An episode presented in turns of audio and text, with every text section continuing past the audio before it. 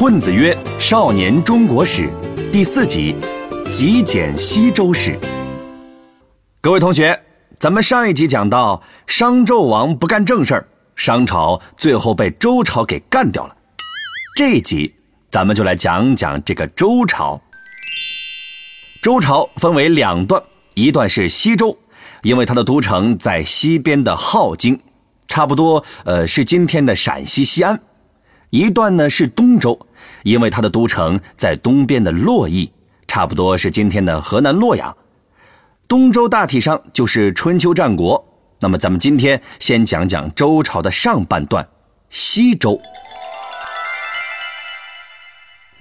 西周的故事很多。其中啊，建国早期的故事非常精彩。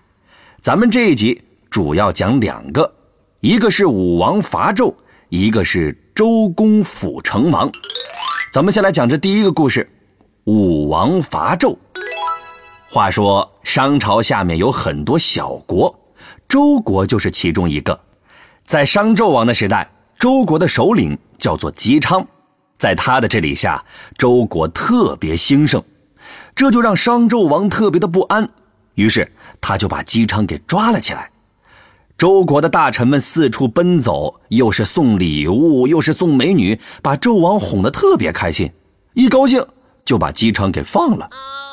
同学们，还记得上一集中咱们讲的夏朝是如何灭亡的吗？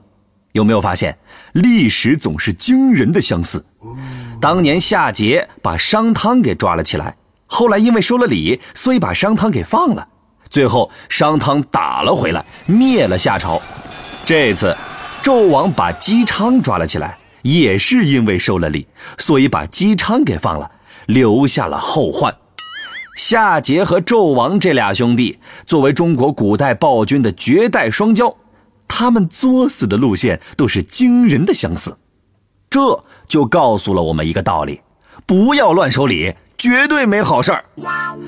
咱们回来看姬昌，他回到家以后继续憋大招，随时准备干翻纣王，但是总觉得少了点啥。那到底是少了点啥呢？答案就是人才。当年商汤灭夏，身边有仲悔和伊尹两位超级军师，而姬昌呢，虽然手下能人也不少，但是特别牛的一个也没有。这时候。老天爷给了姬昌一个惊喜，让姬昌遇到了他。他本是贵族出身，可家族却已没落。他已经七十多岁，还一事无成。他在外人看来脑子好像有问题，钓鱼竟然不用鱼饵。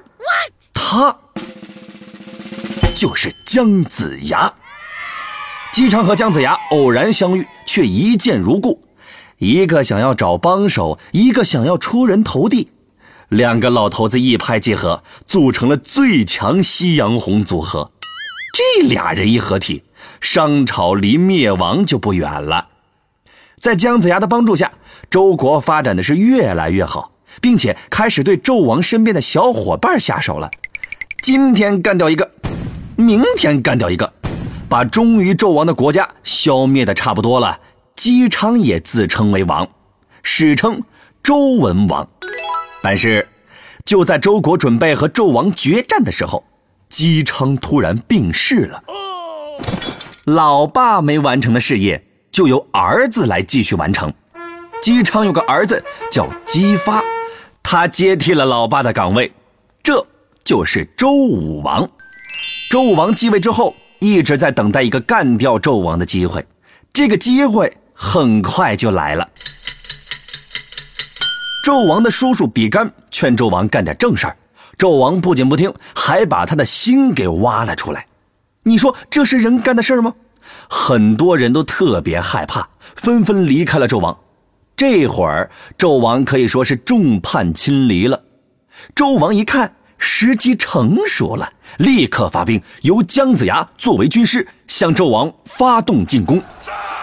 当时纣王的主力部队都在外地作战，撤不回来，只能临时用奴隶拼凑了一帮人，号称七十万，去跟纣王决战了。双方在一个叫牧野的地方摆开阵势。纣王这边的人虽然多，但是都是临时工，而且本来就不想帮周王。仗一打起来，干脆叛变到周武王那边去了。纣王一看这个情况，哎呀，完了完了完了，我要领便当了。但是我不能就这么退场，我还要火一把。于是就自焚而死，商朝就这么灭亡了。这就是武王伐纣的故事。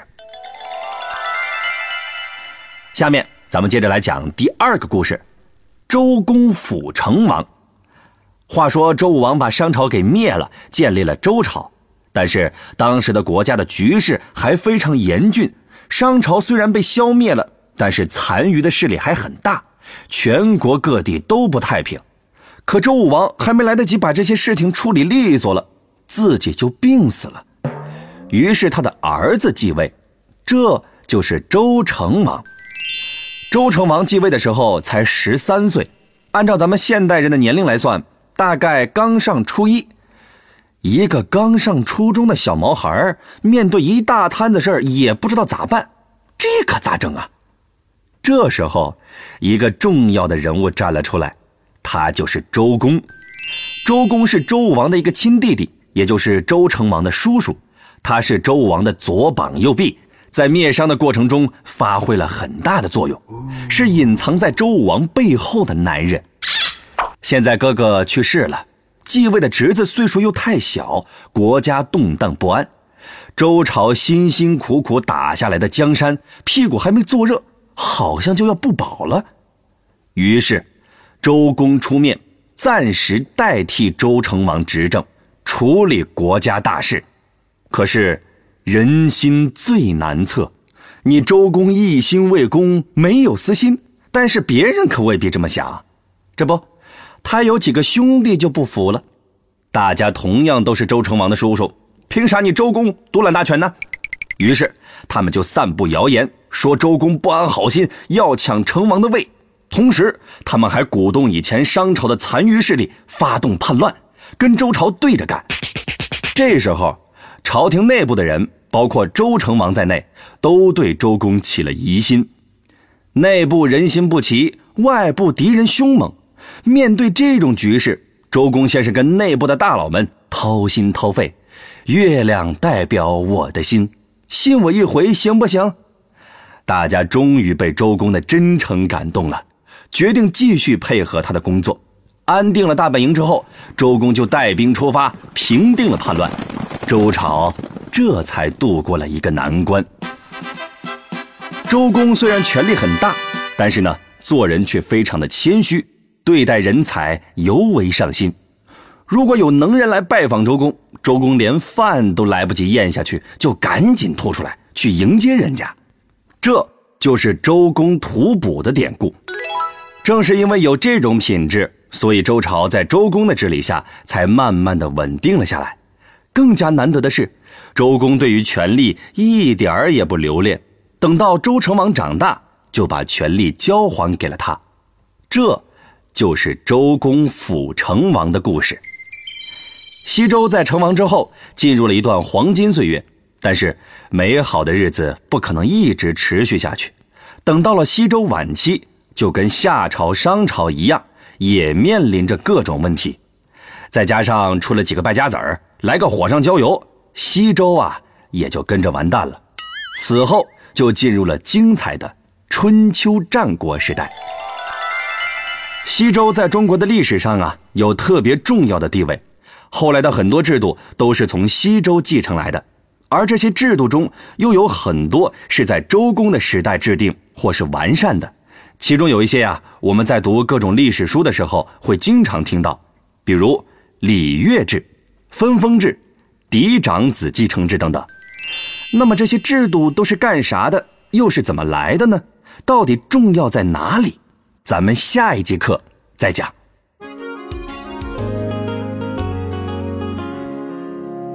最后，咱们还是来总结一下，这一集主要讲了两个故事，都是西周开国的时候的事情。一个是武王伐纣，灭了商朝，建立了周朝。一个是周公辅成王，在周公的努力之下，周朝稳定了下来。好了，这一集咱就讲到这儿。如果大家还没听够，没关系，我们还制作了生动有趣的漫画图文，帮助大家总结和理解本节课的内容，就在下方的全文阅读里。不管是课前预习还是课后复习都有帮助，推荐大家看一看。好了，咱们下一期再见。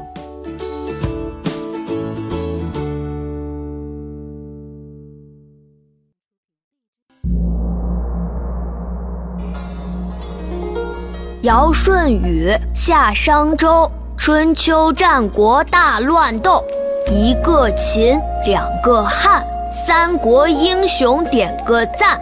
东西晋，南北朝，风流奇葩乐逍遥。隋姓杨，唐姓李，宋辽金夏在一起。元明清，帝王丸，皇上丢了金饭碗。混子哥，每周见，中华上下五千年。